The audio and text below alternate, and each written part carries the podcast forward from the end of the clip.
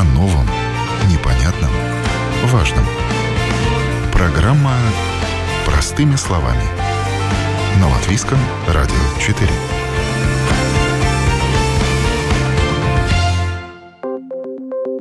В эфире программа «Простыми словами» в студии Юлия Петрик. Доброе утро. Кто в ответе за состояние жилого дома, управляющий или владелец жилья? И кто должен платить за срочный ремонт, если таковой необходим? Выясним сегодня эти вопросы, а также узнаем, по чьей вине дом может оказаться в аварийном состоянии. А также разберемся в том, где заканчивается ответственность управляющей компании и начинается ответственность самого владельца квартиры. Разъяснить все эти вопросы нам сегодня поможет зампредседателя Латвийской ассоциации управляющих домами Эрвин Страупе. О новом, непонятном, важном. Простыми словами. На Латвийском радио 4. Представлю сегодняшнего моего гостя в студии Латвийского радио 4 зампредседателя правления Ассоциации управляющих жилыми домами Эрвин Страупе. Доброе утро.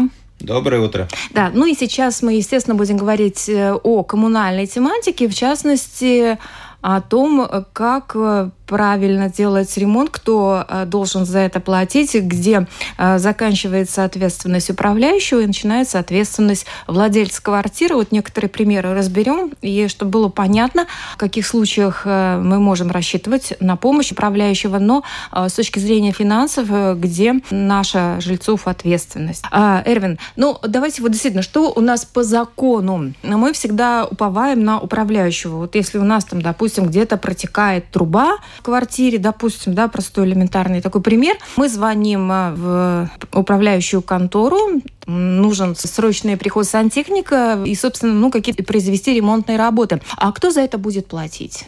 Так, чтобы разъяснить, я бы хотел начинать э, с философской да. стороны вообще управляющего сектора. Философия очень простая. Ни один дядя, ни одна э, тетя, ни мэр, ни президент не придет и не даст просто так денег. Значит, любой дом рассчитывает только на ту денежную сумму, которую он платит за обхозяйствование дома. Я не говорю о каких-то э, аварийных, очень аварийных ситуациях, когда требуется социальная помощь и так далее. Есть мы говорим только о обслуживании конкретного дома. Значит, все деньги, которые э, тратятся на этот дом, они оплачиваются со стороны э, даже не жильцов, со стороны владельцев. Значит, владелец – это тот человек, который отвечает за свой дом, полностью отвечает mm-hmm. за любые действия в этом доме и за благосостояние этого дома. Но то, что мы понимаем, что не каждый человек, ни бухгалтер, ни финансист, ни строитель, э, ни конструктор и так далее, и так далее, он занимается теми делами, которые э, он умеет, и он нанимает профессиональную компанию,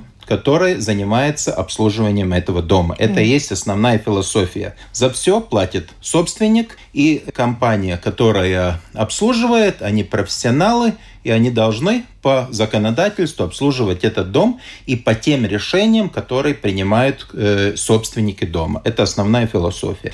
Теперь вопрос э, насчет, как делится ответственность. Значит, первое, что владелец должен по договоренности. И там, там опять есть варианты. Если дом снят с, с баланса самоуправления, тогда это уже прямой договор э, с обслуживающей компанией. Да. Если дом не снят, там опять э, ситуации по условиям кабинета министров. Ну, не настолько суть, это уже нюанс. Но на основе лежит, значит, жители, владельцы принимают решение, что они будут делать, скажем, на следующий год или на следующую пятилетку по тем параметрам, которые представляет обслуживающая компания. Она делает технический визуальный э, осмотр дома, и они делают нормальное предложение, должны делать. Это, к сожалению, не всегда происходит, но должны делать нормальное предложение. Так это работает и в Польше, и в Литве, и в Эстонии, и в той же самой э, Германии. Э, то, что принцип это немножко меняется законодательство. То есть принцип... смету, да, вы имеете в виду да. это предложение? Да? Предложение угу. на следующий год угу. или договор может э, между владельцами и обслуживающей компанией может подразумевать такую ситуацию, что управляющая компания подает, скажем, ну, какие-то работы, и потом это согласовывается в каком-то оговоренном порядке, или там раз в год, или там чаще, или по конкретной ситуации, но это определяет уже договор. Но сам принцип есть предложение, что нужно делать, есть финансирование. Если эти две вещи совпадают, значит, все должно происходить нормальным образом. А как можно составить предложение, э, не учитывая финансирование? Такое может быть? Ну, то есть, да, визуально мы видим, там компания видит вот эти проблемы, составляем смету, но, опять же, составляю смету, надо учитывать то, сколько накоплений есть у дома.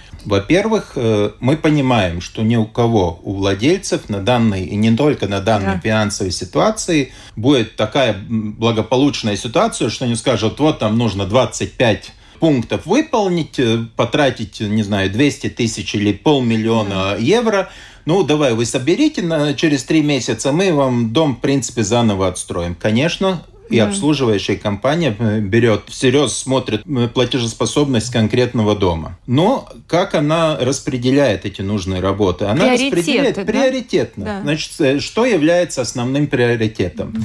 Меня старые конструкторы и э, строители обучили одному делу. Основная вещь какая? Конструктив. Значит, конструктив дома. Несущие конструкции, крыша, фундамент, э, перекрытие и так далее. Это первое, что нужно всегда учитывать, потому что на этом держится весь дом. Второй момент – это, значит, водоснабжение, канализация, дальше э, замерка электричества, лифты, и потом только, только потом, это косметика. Что, к сожалению, мы видим, что Косметика. выбирают э, жители. И я их понимаю, потому что в свое время я смотрел такие вещи. Ну как, если ты с утра выходишь из своего дома, у тебя пришел грязный холодный троллейбус или трамвай, да. у тебя всегда будет надежда, что завтра приедет нормальный, и он будет чистый и теплый. А если ты выходишь выходишь из своей квартиры и видишь свой дом в таком состоянии, которого ты не хочешь видеть, ты знаешь, что вечером ты придешь и до вечера, и до следующей недели. В принципе, до следующего месяца точно ничего не изменится,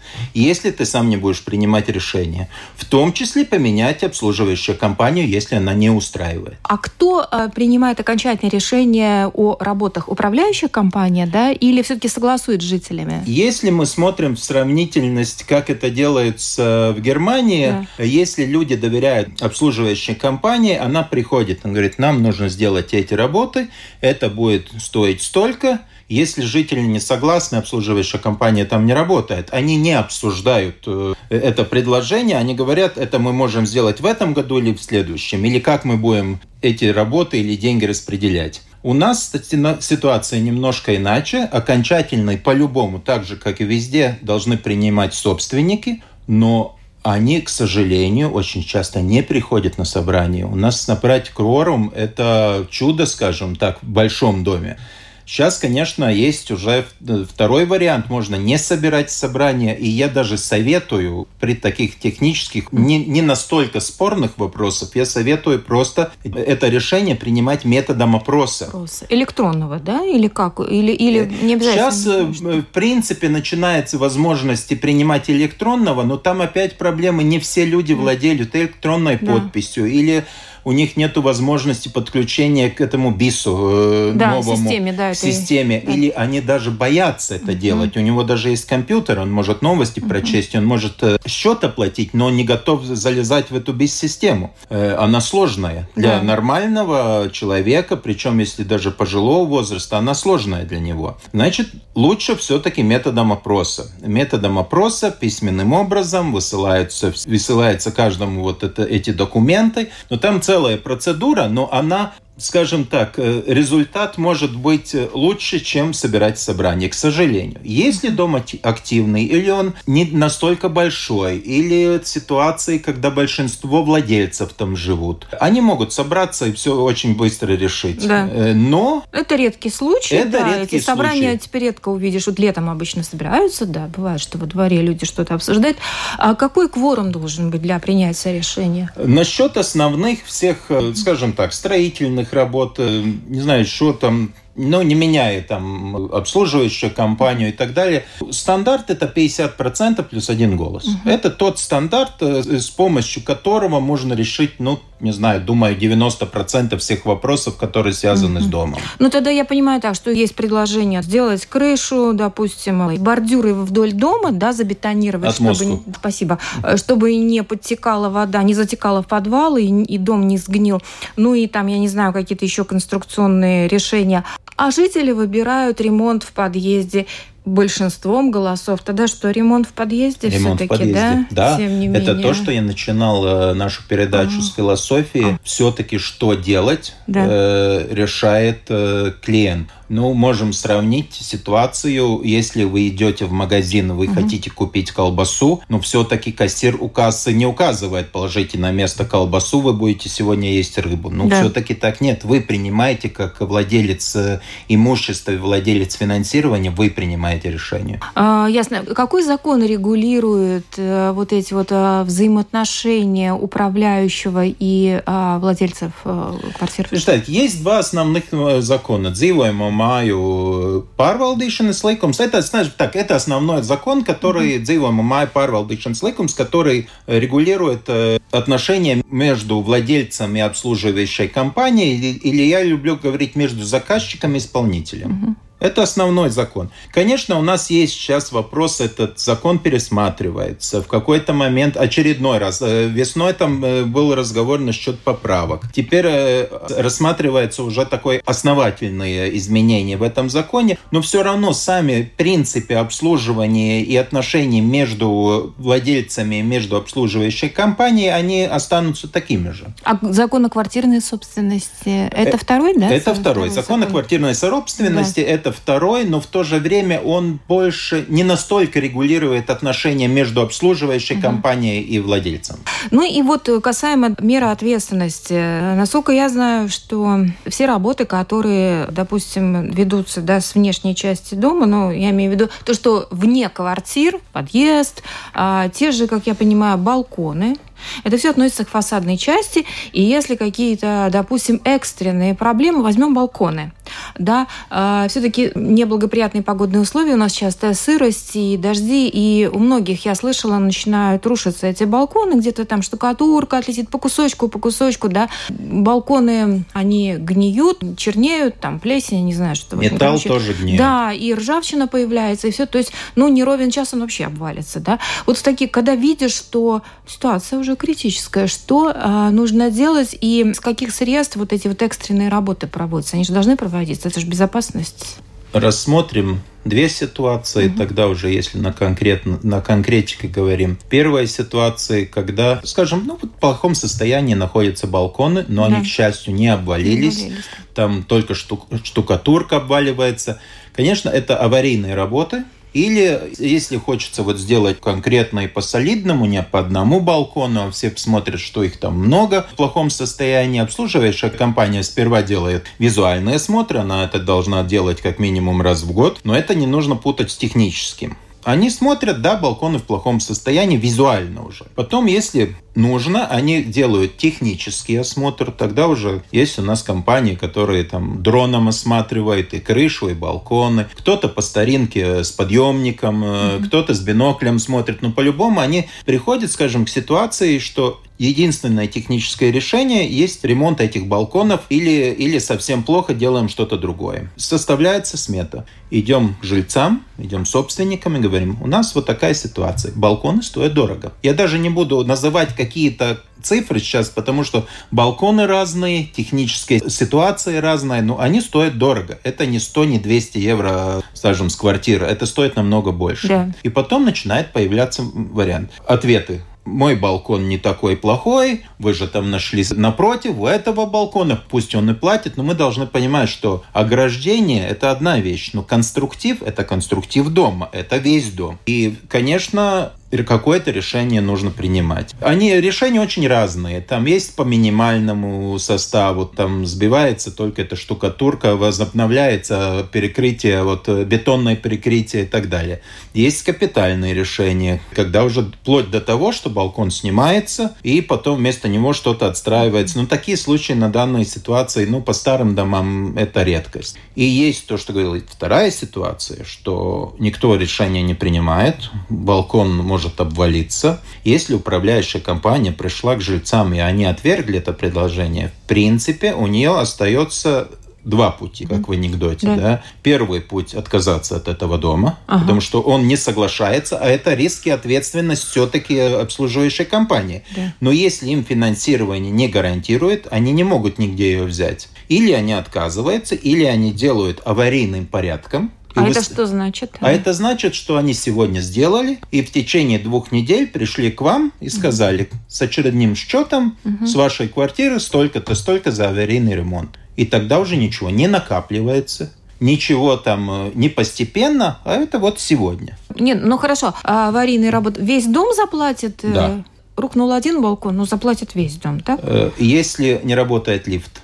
Весь дом. Весь подъезд. Значит, к балконам надо отнестись предельно внимательно. Это конструктив. Это, это самый большой, это один из элементов самых больших рисков в доме. Конструктив это сам, ага. потому что воду можно перекрыть Электричество можно отключить, отопление можно отключить и что-то думать. Но конструктив, если критическая ситуация... Ну хорошо, вот допустим, несколько балконов, такой просто вот пример, а, несколько балконов, э, допустим, верхние этажи, они вот подгнили, рушатся. А, ну кто-то, может быть, сам попытается своими силами сбить эту штукатурку, заделать, там мужчины, наверное, умеют. Кто-то не может это сделать, вызывает э, управляющего. Да, они констатируют, нужна там срочная какая-то работа. Без, допустим, а, замены там конструкции, да, такие оперативные работы. У нескольких балконов, не у всех, у нескольких. Вот за это кто будет платить? Все равно будет платить весь дом, дом да? потому что поймите, э, э войдите в ситуацию. Ага. Сегодня в этом году плохие четыре балкона, да. а через год-два будут следующие четыре или следующие двадцать. Иногда визуально плюс-минус балкон нормальный. Начинаешь mm открывать, ты понимаешь, что нужно проверять все балконы. Очень похожая ситуация с крышами. Про крыши ну, хотела задать отдельный вопрос. Смотрите, вот опять же, возвращаясь, захотели жрецы сделать красивый подъезд, а крышу проигнорировали. Крыша начала течь, да, а там начались проблемы. Что тогда? Сплотить, кто это будет и кто в ответе. Всегда вопрос будет звучать как э, отговорка, но всегда вопрос в том, в чем причина протекания крыши. А. Мы перед передачей э, с вами беседовали насчет крыш литовского проекта, ну, значит, плоских крыш. Да, да.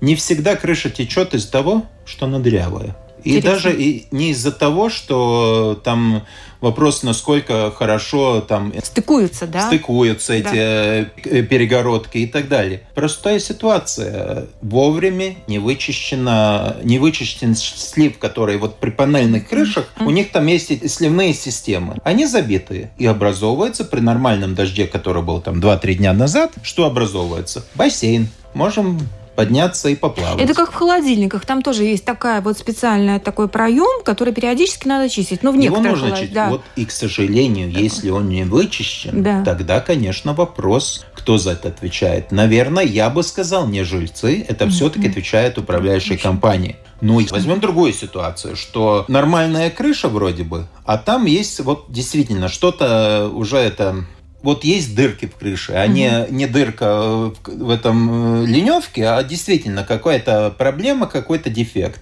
Управляющая компания посмотрела, сказала, да, вам нужно вот это, это, ну, то же самое перекрытие. Вот этот медал нужно заменить, что это сделать, это сделать. Это стоит столько-то, столько-то. И потом жильцы решают, нет, мы все-таки будем красить первый и последний этаж. Хорошо.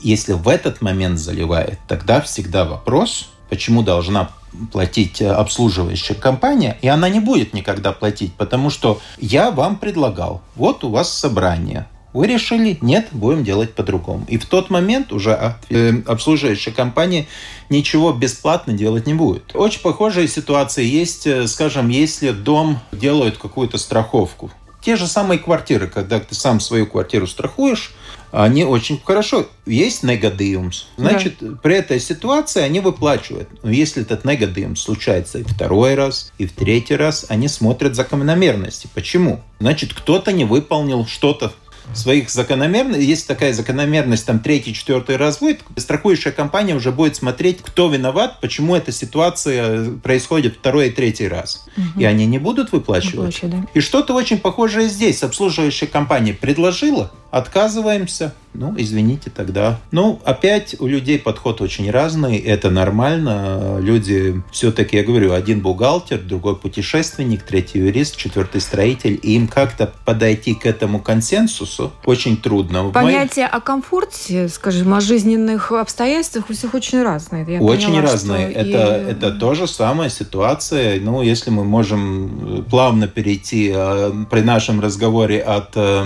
от ремонтных работ фундаментальным, таким как реновация, подход очень разный. Я ну, сам был на этих собраниях. Ну, во-первых, люди очень редко могут нормально договориться, если они из окон своих квартир не видят напротив дом, который уже собрался и реновировался. Им очень трудно принять решение. И приходит бабушка, скажем, ко мне и говорит, сынок, мне этого не надо. Я говорю, как не надо? Это было, что в то время, когда было подешевле отопление ремонтные работы были подешевле. Это не это. Я понимаю, что это нужно будет выплачивать 15 лет. Мне там около 75-80 лет не в моей жизни. Я говорю, ну, у вас же дети есть? Да. Внуки есть? Да. Ну, для них сделайте. Вот когда я умру, тогда вот и приходите и будете свое утепление делать, реновацию. Люди мыслят очень по-разному. И они имеют право мыслить. Проблема в том, что какая пропорция вот в этом э, всем доме бабушек или заинтересованных людей. Mm-hmm. Вот эта пропорция и решает судьбу дома.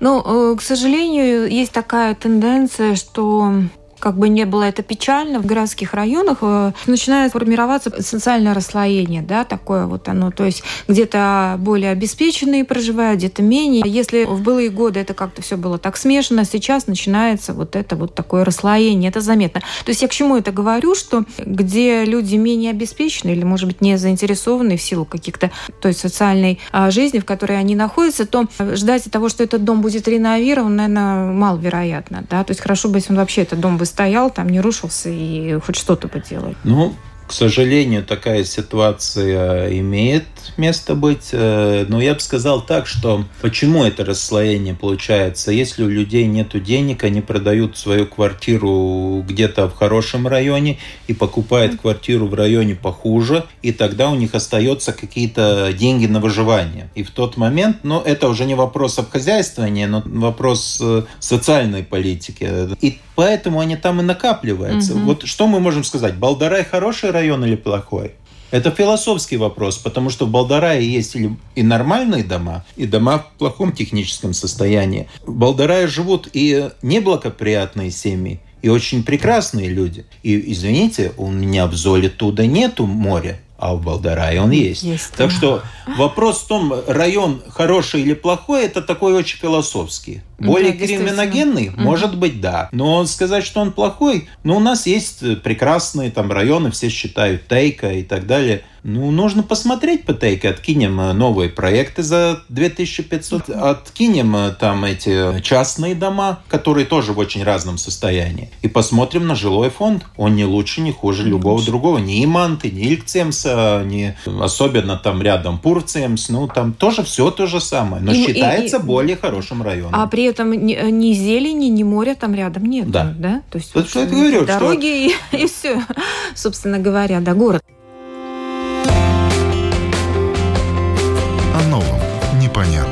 важном. Простыми словами. На Латвийском радио 4. Вы слушаете программу «Простыми словами». Кто в ответе за состояние дома, управляющий или владельцы? И кто должен платить за срочный ремонт, если течет крыша или прорвало трубу? Говорим о том, где заканчивается ответственность управляющего и начинается ответственность самого владельца жилья. В студии зампредседателя Латвийской ассоциации управляющих домами Эрвин Страупе. Ну вот, кстати, возвращаясь к нашим коммунальным вопросам. Если взять еще вот то, что происходит в самих квартирах у жильцов. Вот, например, дома, конечно, все старенькие уже у многих. Сантехника. Вот там стояк крушится, разрушается, видно, да, что там трещина пошла. Что в этих случаях нужно делать, да, и, естественно, кто за это платит? Вот, при этом Внутри разговоре квартиры. мы, наконец, -то дошли до ответственности. Да. Во-первых, всегда, если что-то течет, нужно вызывать аварийную службу. Угу. Она как ты как минимум не затопишь э, нижний Соседи, этаж, да. как максимум ты предотвратишь ту ситуацию, когда протечет с девятого по третий этаж. И все недовольны и так далее. Это хорошо еще, что что-то течет, что не горит, как при переработке и так далее. Угу. Значит, первое вызываем аварийную службу.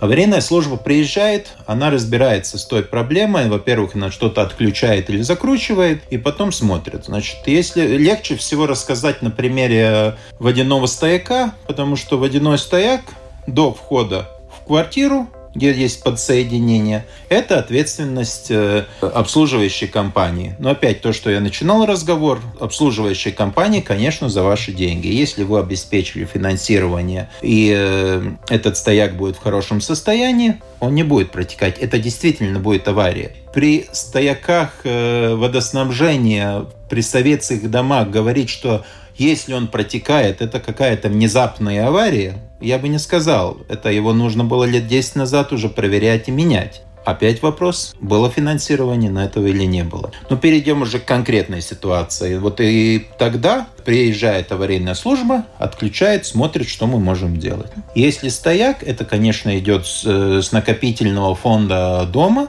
Если это вход в квартиру, уже после входа в да, квартиру, да, да. Э, тогда это уже ответственность самого жильца. Конечно, обслуживающая компания подходит к этому делу очень по-разному. Бывает, которые уже предоставляют клиенту услугу сразу. Ну так, мы можем сделать, но ну тогда это будет стоить столько-то, столько-то. Другие компании этого не делают. Говорят, так, это ваше, мы закрыли, вот теперь сами делайте, разбирайтесь. Ну и потом делается работа, это все заканчивается, все хорошо. Проблема, если на стояке э, авария, тогда, конечно, хорошо, если можно заменить там разрезе одного этажа или в разрезе двух этажей через перекрытие и так далее. И потом уже начинается самое интересное. Кто-то не открывает дверь, кого-то реальности нету ситуация. А зачем, а, допустим, если меня стоя в квартире, там попадать в другие квартиры? Э, знаете, какая самая распространенная проблема э, при аварии на, ну, скажем, стояке холодной воды угу. или теплой воды? Да. Холодной, по-моему, было. Да.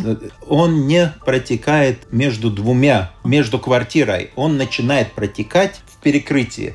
И тогда нужно понимать, с какого сначала сверху, потом ты проходишь снизу, потому что протекает в основном не в той квартире, у которой есть проблема, он протекает ниже. И невозможно найти. Открываешь этот, эту коробку и понимаешь, что до низу, до перекрытия все сухо, а в нижнем этаже уже течет. Значит, Значит это между стенами, да? Между стенами, между, ну, где-то внутри перекрытия. И по перекрытию, и по панелям он может рассойтись по всему этажу. Это тоже возможно. Так что это, с этим нужно разобраться. И кто-то не впускает кто-то сделал красивейший ремонт с плиткой mm. и так далее. И опять он говорит, никогда в жизни не пропущу. Потому что по всем стандартам эти коробки, которые закрывают э, стояки, э, к ним должен быть осуществлен в любое время доступ.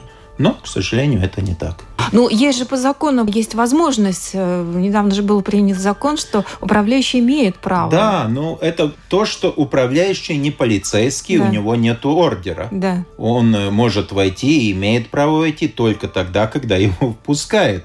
То, что жилец типа не имеет э, возможности не впускать, но это вопрос философский, потому что... Частная собственность. Частная собственность и все остальное. Ну, так что... Как бы, да, очень так это двояко, честно сказать. Но э, я говорю, когда это идет угроза, так сказать, э, собственности и вообще безопасности дома, то, по-моему, здесь вопросов быть не должно. Но ну, Должны так думают немцы. К сожалению, не всегда так думаем мы. А если, например, с проводкой что-то не так, здесь как э, ситуация обстоит? Ну, тоже, когда уже с проводкой даже даже легче понимать, что, э, ну, в основном у нас счетчики находятся не в квартирах, ну, угу. это теперь уже в основном. Они угу. все-таки вынесены на площадку, да. на коридоре, но к ним имеется доступ э, снаружи, а не изнутри.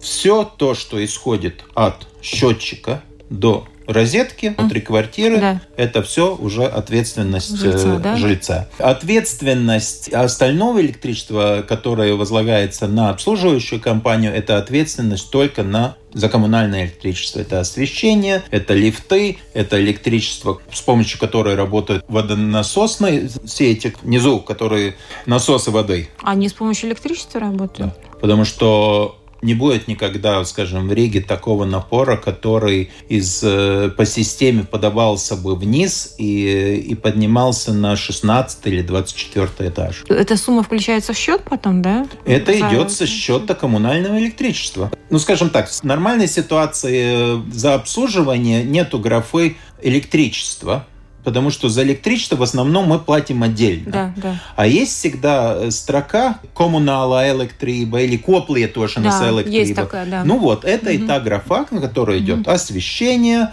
лифты, внизу, когда насос работает и так далее, и так далее, и так далее. Это угу. все то коммунальное электричество, которое... А вот, например, ну хорошо, проводку менять дорого, да, там во всем доме, ну, во всей квартире, допустим. А по минимуму что жильцы должны зачем следить, чтобы, а, ну, все было, было более-менее порядке? Какие правила соблюдать, вот скажем, и на что Всегда обратить смотреть, внимание? какой дом. Конечно, ну, на данном этапе, вот э, я живу в 16-этажном доме, вот э, на прошлом году было сделано, сделаны замерки всего коммунального электричества, все проводки, вот такие замеры делаются. Это аппаратами специальными? Да, да, да специальными аппаратами. Это делаются да. замерки, это сопротивление тока, которое угу. вот, вот это показывает и выявляет те места, все ли в порядке в проводке но в квартирах никогда не заходят. Конечно, жильцам нужно было там раз в 10 лет или даже, даже больше. Но чем старее дом, чем, конечно, нужно было проверять, бы, да. проверять заказывать такую услугу. Ее, кстати, может и предоставить э, обслуживающая компания, ну, заказать для То них. То есть датчиком ходят? Да, да, да, проверяется. Там? Потому что разницы при коммунальной проводке или проводке внутри э, квартиры разницы-то нет. Э, нужно было бы. Ну, конечно, не все это делают скажем так, это делает меньшинство. Нужно всегда смотреть в тех домах, где в основном стоят вот эти старые алюминиевые провода. Эти коробки на лестничных клетках, они горят очень часто при перегрузках. Особенно они любят гореть в глубокий осенний период, последние полторы недели перед отопительным сезоном, потому что в советское время подключение электричества, скажем так, э, не, ну, не под... предназначено было. Предназначено было для, да. чтобы там, не знаю, на лестничной клетке 32 квартиры врубили по 2 киловатт. Ну и даже не было предназначено под то количество техники, которое О, у нас да, сейчас, конечно. да, и вот это вот все последовательное соединение, да, то есть, ну это делает нагрузку, собственно, большую. И эта, э, эта проводка не предназначена mm-hmm. для такого mm-hmm. потребления. Были правила, а, что надо раз в 10 лет, в принципе, делать проверку вот да, этого, да. Обслуживающая компания, поскольку она отвечает по, mm-hmm. по коммунальной проводке, она, конечно, это делает, но насчет, за счет этого ну, всего коммунального. Угу. А внутри они этого не делают. Да, вот сейчас лето, пока еще не пришел отопительный сезон, у кого есть возможность, э, не поленитесь, вызовите электрика из управляющей компании или просто закажите электрика. И все-таки сделайте на всякий случай. А, Я да, бы, конечно, тест, советовал, тестовую. да, потому что обслуживающая компания замерять не будет, она может просто заказать по решению или посоветовать, кого вы выбрать, э, это можно сделать. А Все в наших а, руках. За домом надо следить и желательно следить вовремя, чтобы потом а, не платить большие деньги, да, и не, не стрессовать, потому что всегда это неприятные вещи, когда какие-то аварии случаются. Поэтому даже если не делаем реновацию, понемножечку следим за своим домом, за своими квартирами и для себя, и для своих соседей. Собственно, живем все-таки все в общем, в общем доме, и наше коммунальное благо от нас же и зависит. Да, да? совершенно верно. Эрвин, огромное вам спасибо за столь подробное профессиональное разъяснение. Много вопросов осталось. Если есть э, вопросы, обращаюсь к радиослушателям, присылайте нам на сайт вопросы, мы обязательно их потом э, разъясним в эфире. Mm-hmm. Спасибо большое. На студии был Эрвин Страупе, зампредседателя правления Ассоциации управляющих домами. Спасибо еще раз. До свидания. И на этом программа «Простыми словами» подошла к завершению. Передачу провела Юлия Петрик. До новых встреч в эфире.